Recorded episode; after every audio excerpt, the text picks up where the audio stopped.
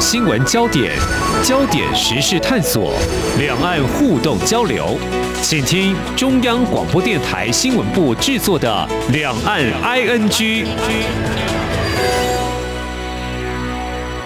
听众朋友，你好，我是黄丽杰，欢迎收听《两岸剧》节目。我们在今天要谈的是从生活面开始来看这项产品，那么在连接到产业面，到底有什么样的变化？苹果最新 iPhone 十四系列新机在两岸掀起抢购热潮，那么看准民众怕买不到的心理，中国大陆竟然有不肖的电商业者用名为“一连购”的微信小程式，那么用。低于官网五百块人民币，大约是两千多块新台币的一个价格哦，预售两个月，结果呢，带着数千万的巨款绕跑了，还留下声明书说我们跑路了，抱歉了，更劝买家以后别太相信人，也别贪小便宜。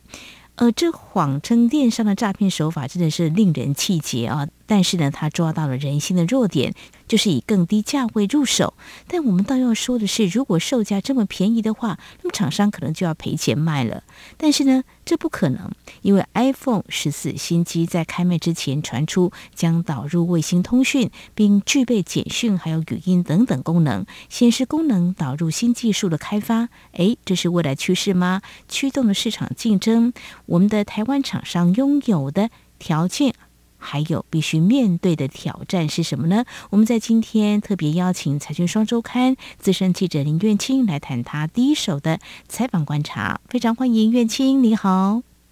各位听众朋友们，大家好，我是苑青。是，这是手机导入卫星通讯哦，大家都在想。为什么需要呢？以前不用，现在为什么要？我自己想到就是说，哦，可以全覆盖，都没有任何的啊这个障碍，这是一个最粗浅的概念嘛？呃，是呃，因为之前的话，如果说手机要去做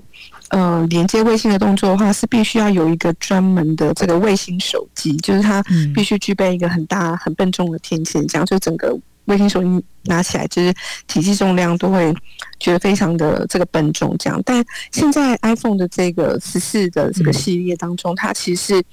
改变了这样子的一个做法，就是它直接可以让呃，就轻巧的智慧型手机里面，它可以去支援这个卫星通讯的功能，这样。不过目前就是只有可以支援简单的这个 SOS 的这个。紧急救援的这个服务啦，对，但是我们可以预期，就是在不久的将来，就是随着技术的这个演进之后呢，其实未来就卫星通讯的这个服务一定会成为这个手机的标准配备。因为其实苑青，你刚刚提到这个，我就觉得非常的实用啊。这个紧急哦，如果说像登山遇到紧急的状况的时候，如果能够借用这个该多好哦！这是我所想象。那未来呃，这些专家呢，他们一定会再去想，人类还需要什么来补强，或是更先进的哦。那提到就是说，怎么样来接收这卫星通讯？大家可能会跟我脑袋瓜所想的差不多，卫星通讯。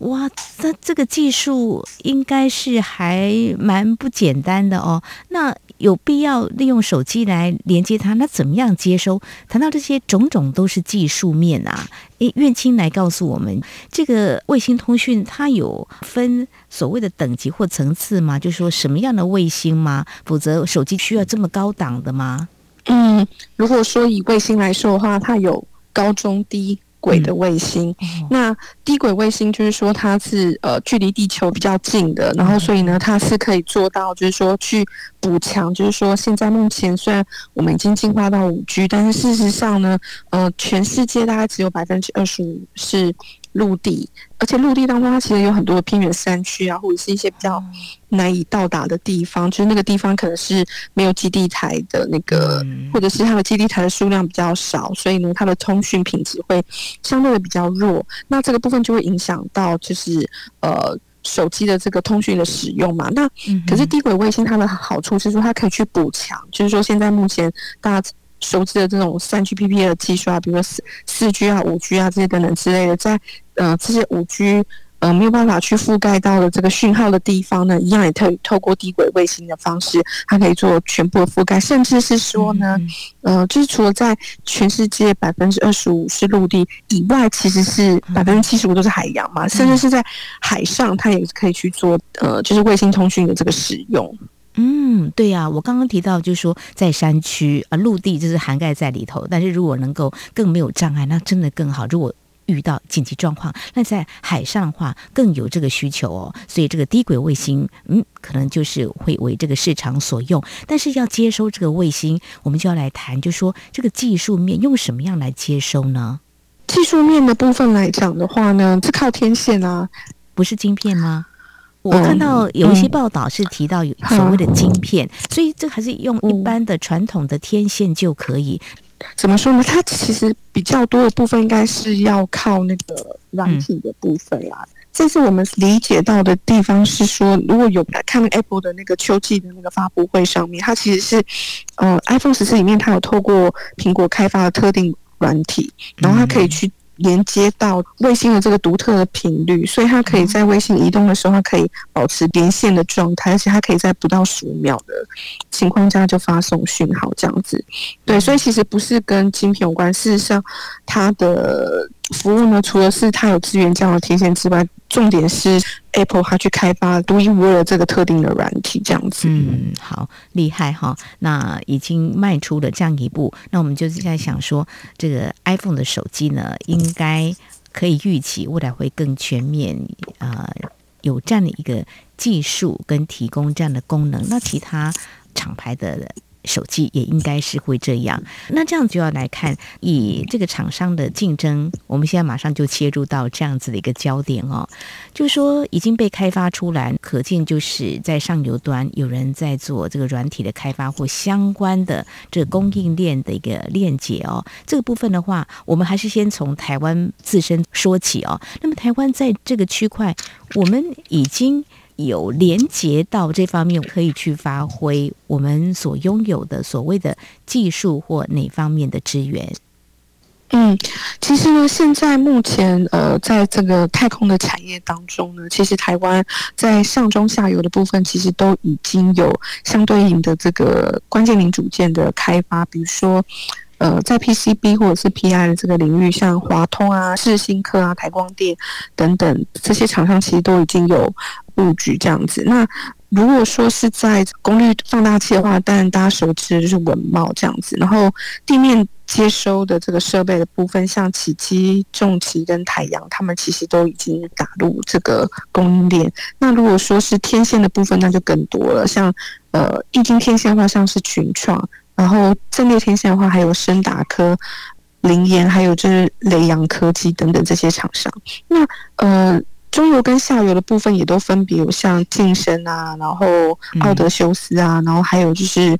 呃，经纬啊、博兴这些厂商，其实他们都已经有布局。因为现在大家其实都知道，说台厂的优势就是在于说，我们很会做，就是大量标准化的产品嘛。那现在正值就是说，呃，太空产业它正要蓬勃发展的时候，就是它的量已经起来了，所以这个部分就需要借重台湾在。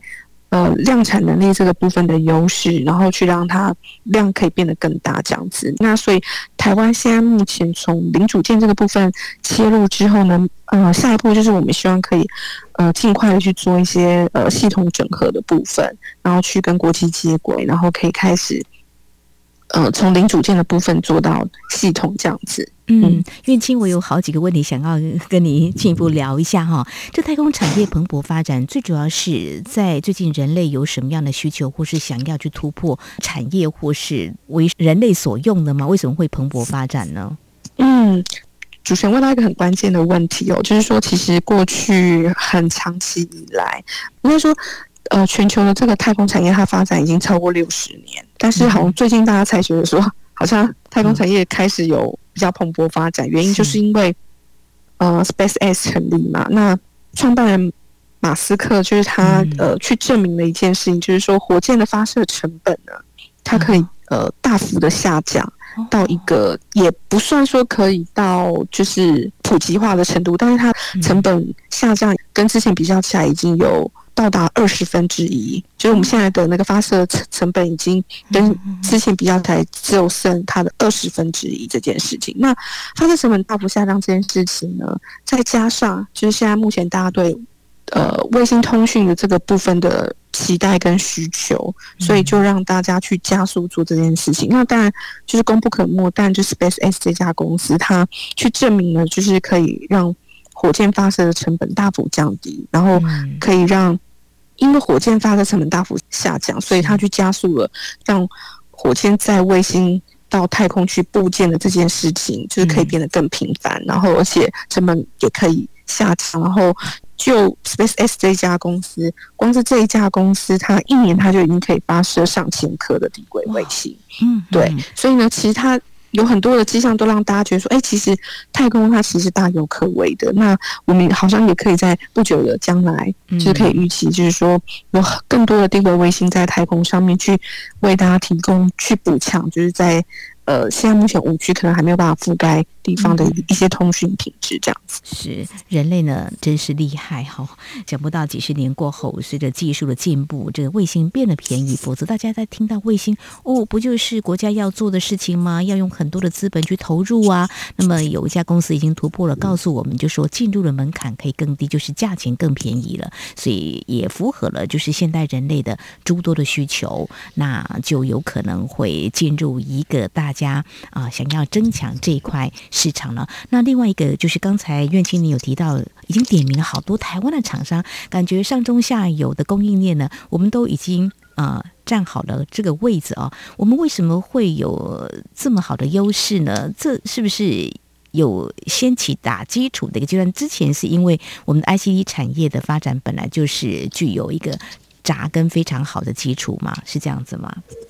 没错，就是呃，其实台湾呢，大家过去就是一直觉得说，台湾给全世界的印象就是我们是细岛嘛。嗯、那从细岛的这个部分延伸出来呢，其实我们在 ICT 的部分的技术，嗯、呃，因为这个细岛的这个喂养呢，就越长越好这样子。嗯、那因为大家知道说，其实，在太空的领域来讲的话，其实通讯。的技术，它其实是扮演一个蛮重要的一个角色，嗯、特别是像这个所谓的相位阵列天线这件事情。嗯、所以呢，因为台湾过去在 ICT 的这个技术，其实是已经有蕴藏的很好的这个实力，所以呢，我们现在就延伸这样子的实力去发展这个所谓的相位阵列天线，就会成为就是有利的切入点这样子。那再从这个部分去做上下游。跟周边的一些延伸，就形成了现在上中下游呃零组件的供应链。对，非常谢谢苑青进一步来告诉我们哦，让我们对自己的这个产业拥有优势的条件更有自信。不过在稍后节目呢，我们再请苑青来跟我们谈，就是我们已经拥有这样实力，不过也不是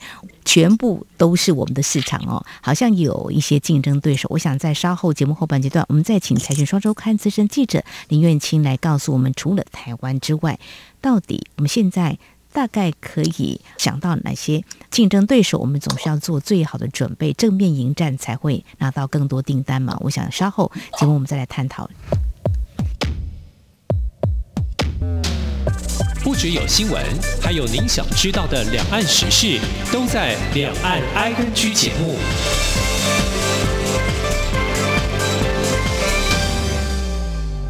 我是台大医院北护分院家医科主治医师曹玉婷。小朋友完成疫苗接种后，家长可以在接种现场扫描 Taiwan V-Watch QR Code，掌握小朋友接种后的身体状况。幼儿接种后，如果出现像是呼吸困难等疑似立即性严重过敏反应，活力持续不佳、发烧超过四十八小时等症状，请尽速就医，落实防疫好习惯，守护家中宝贝健康。有政府，请安心。以上广告由行政院与机关署提供。这里是中央广播电台台湾之音。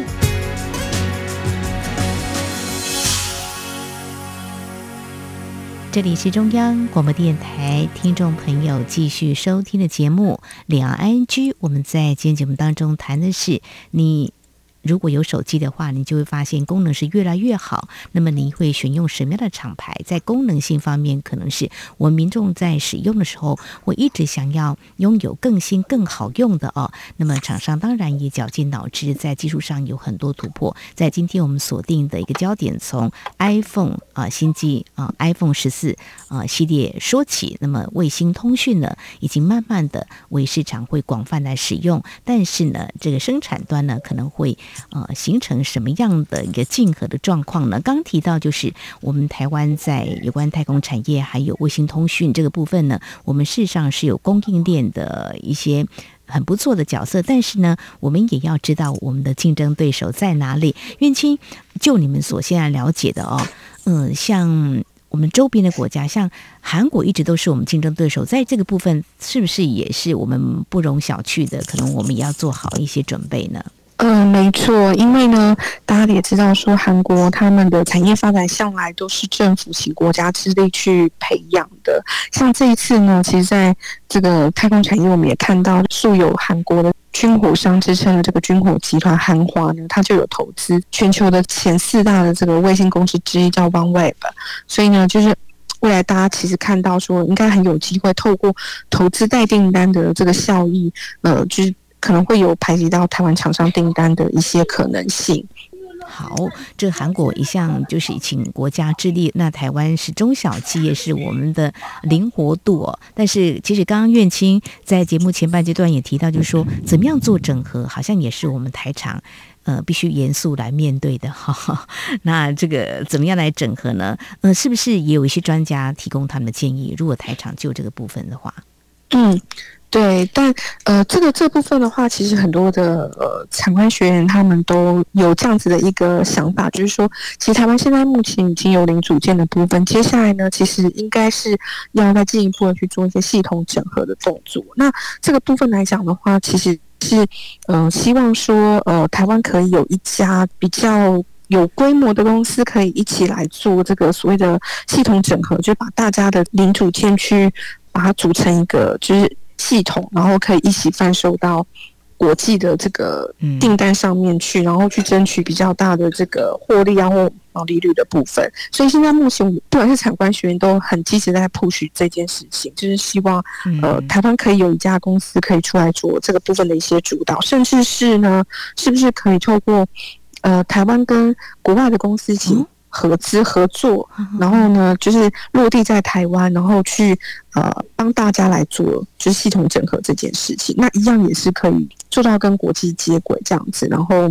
把我们的产品卖到就是国外这样子。嗯，对，产官学员都有这样的看法哈、那我们知道台湾中小企业居多哦，大家都想说是灵活，但是单打独斗有时候不免很吃力哦。那如果整合的话很好，像台湾跟美国有没有可能？我不晓得，在你所接触或采访的一些呃台厂，或许他们是不是有透露他们的一些想法，就说这样可不可行？比如说我们最近跟美国呃在谈一些产业的对接或合作，或许是有机会的。有没有？嗯嗯，其实是有这样子的一个机会存在。那目前产官学院也一直在 push 这件事情，所以厂商现在目前也已经有去签了 MOU，然后呃，希望接下来这个 MOU 它可以呃加速的发酵，然后让台湾跟美国甚至其他的国家的一些合作可以再更密切、更落地这样子。对，嗯，好，那谈到这个呢，我们在 ICT 产业当中，嗯、我们也常。会看到这样的报道，也知道印度呢，他们的实力也是呢很被看好的。他们有着眼在这方面的市场的开拓吗？或是就是一个蓄势待发的一个状况？没错，就是现在目前太空的这个产业其实兵家必争之地哦。其实刚刚虽然谈到韩国，但其实印度也不遑多让。他们在太空中心部分的呃这个技术人员就已经高达两万人，比台湾的国家太空中心的六百人规模其实还要大上三十倍。所以其实大家对呃太空产业都是觉得是。不可以缺席的一块重要的这个版图哦，而且特别是印度，他们在软体的部分的这个能力其实是有目共睹的。未来呃，就是如果可以在软体跟硬体的结合，再加上他们在技术上面一个落地，其实也会是台湾呃另一个潜在的这个强大的竞争对手。嗯，我们希望能够有合作的机会，不晓可不可能？台湾的新南向政策也有呃想要拓展到这个地方哦。我想这个厂商还有我们的政府可能要想想办法，是不是啊、有可以一些转竞争变成合作的哦。那提到这里，那中国大陆呢？他们难道会拱手让人吗？不过看到这个美中两强竞争，可以说是态势就都持续拉开。嗯、除了之前我们知道的，嗯、呃，美国会禁。止晶片，然后一些设计商、一些高速的运算晶片出口到中国。那么最新的就是九月七号，美国总统拜登还宣布，呃，就是接受联邦政府资金啊补助的美国科技公司，禁止在中国建设拥有先进技术工厂。那么禁令还长达有十年哦。那么中国大陆当然他们也会有应应的做法，但是这个区块的话，有看到。他们也会朝这方中国大陆的太空这方面的技术也是发展的很先进的。这个部分，就你所知道的或掌握的情况是怎么样呢？嗯，其实中国在这个部分的发展，就像我刚刚说的，其实都是兵家必争之地，所以他们当然也不会缺席在这一块重要的这个。版图，但是现在的问题是说，呃，因为大家也知道，就是说最近这几年的地缘政治其实呃风险升温嘛，所以现在目前。中国这边可能未来的发展会是跟全世界走向一个比较平行的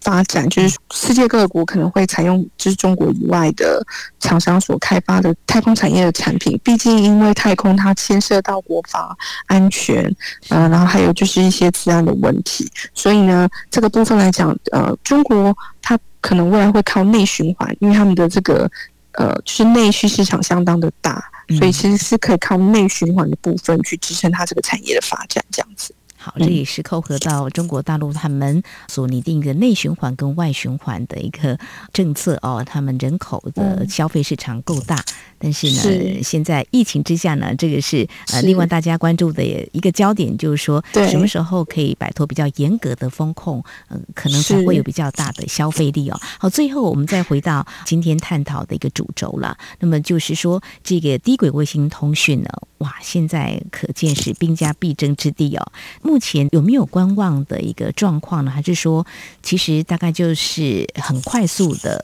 就会来拉动这样的市场？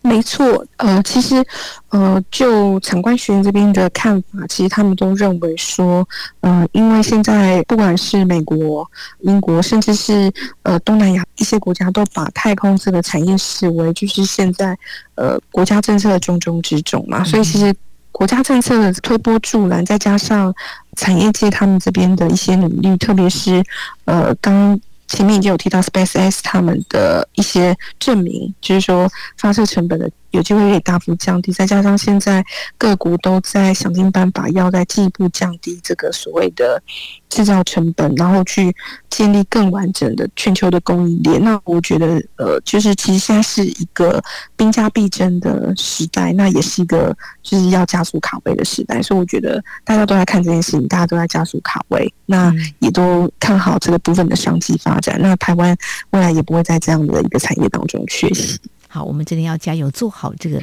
整合嘛。毕竟我们台湾的厂商拥有不错的这个条件，那如果整合的话呢，应该可以再打造一个护国神山——台积电哈。好，这是在最近这一连串可能美国升息所影响到的股市喋喋不休，但是。在卫星通讯这一块，我们就看到了，可以说是报佳音哦。我们大家还是要有信心哦。好，这个全球太空通讯竞赛全面已经展开了，那么让沉寂二十多年相关产业可以说再度火药起来，可能会展开所谓的星际通讯的争夺战了。这可能会有庞大的商机呢。哦，那么台厂怎么样抢占卫星通讯这样这么大的一块商机呢？我们非常感谢财经双周刊资深记者林苑清带来第一。一手的采访观察，非常谢谢苑青，谢谢你，谢谢。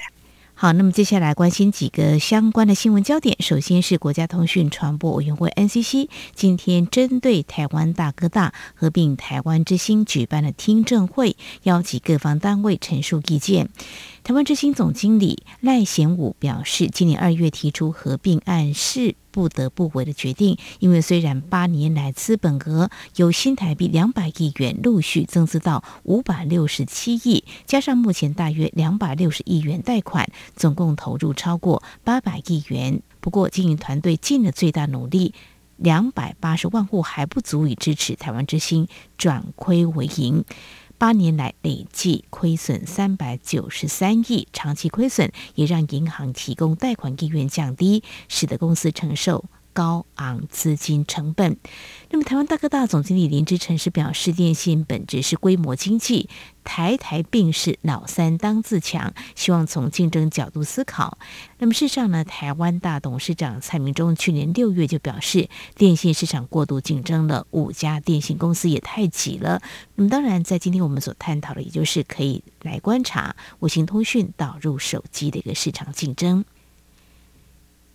继美国参议院外委会在九月中通过集结两党议员意见的参院版台湾政策法案之后，美国众议院共和党人今天提出众院版的台湾政策法案，相较之前参院外委会所通过的版本，众议院版保留敏感外交条文，包括。想要解除台湾人员执行公务期间不得展示国旗等主权象征符号的限制，加速美国对台军售，以及授权未来五年提供台湾六十五亿美元军援，表达支持台湾参与联合国体系，而且呼吁美台洽签自由贸易协定 FTA，并建立台湾学人计划等美台交流计划。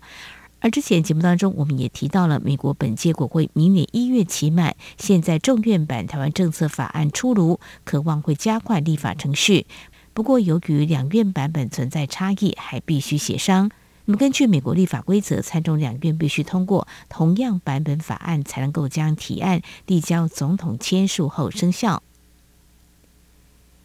太平洋十二个岛国领袖在华府出席为期两天的峰会。美国政府除了表示各方已经就未来伙伴关系达成共识，并承诺提供巨额的援助，以抗衡中国在太平洋地区不断上升的影响力。自二战以来，美国一直将太平洋视为海上后院。中国近年来持续在这个地区逐步扩张，两个超级强权在此争夺影响力，让被夹在中间的一些区域国家左右为难。那么，美国总统拜登预计明天会会见太平洋岛国领袖。美国官员希望透过这一类面对面的互动，帮助美国重建在太平洋地区的重要地位。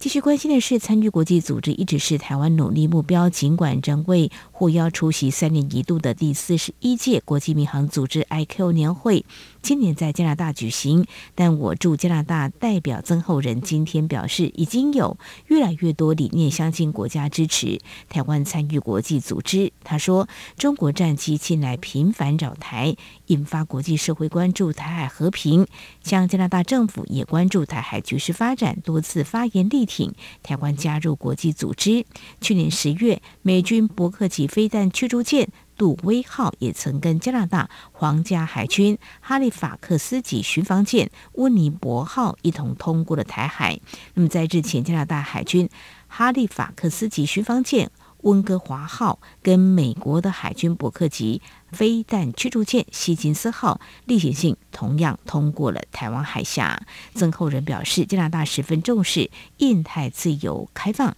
台海和平稳定和印太自由开放息息相关。他也提到，七大工业国集团 G7 是跟台湾理念相近国家的主要领导群。G7 对台湾的支持会带动理念相近国家风向。加拿大是 G7 的重要成员之一，期待和 G7 所有国家持续加强双边关系的发展。今天是中日建交五十周年纪念。根据报道，中国国家主席习近平和日本首相岸田文雄。互致贺电，习近平强调高度重视中日关系发展，愿与岸田文雄共同致力于构建契合新时代要求的中日关系。根据新华网的报道，岸田文雄表示，日方愿意同中方一道着眼下一个五十年，推动建构建设性稳定的日中关系，共同促进两国地区和世界的和平与繁荣。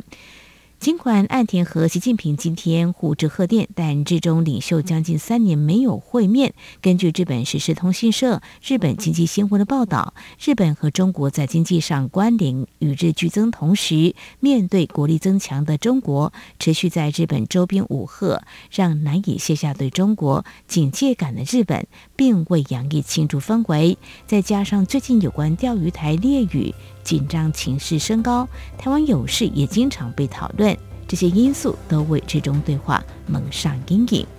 好，以上就是今天两岸局节目，非常感谢听众朋友您的收听，黄丽杰祝福您，我们下次同一时间空中再会。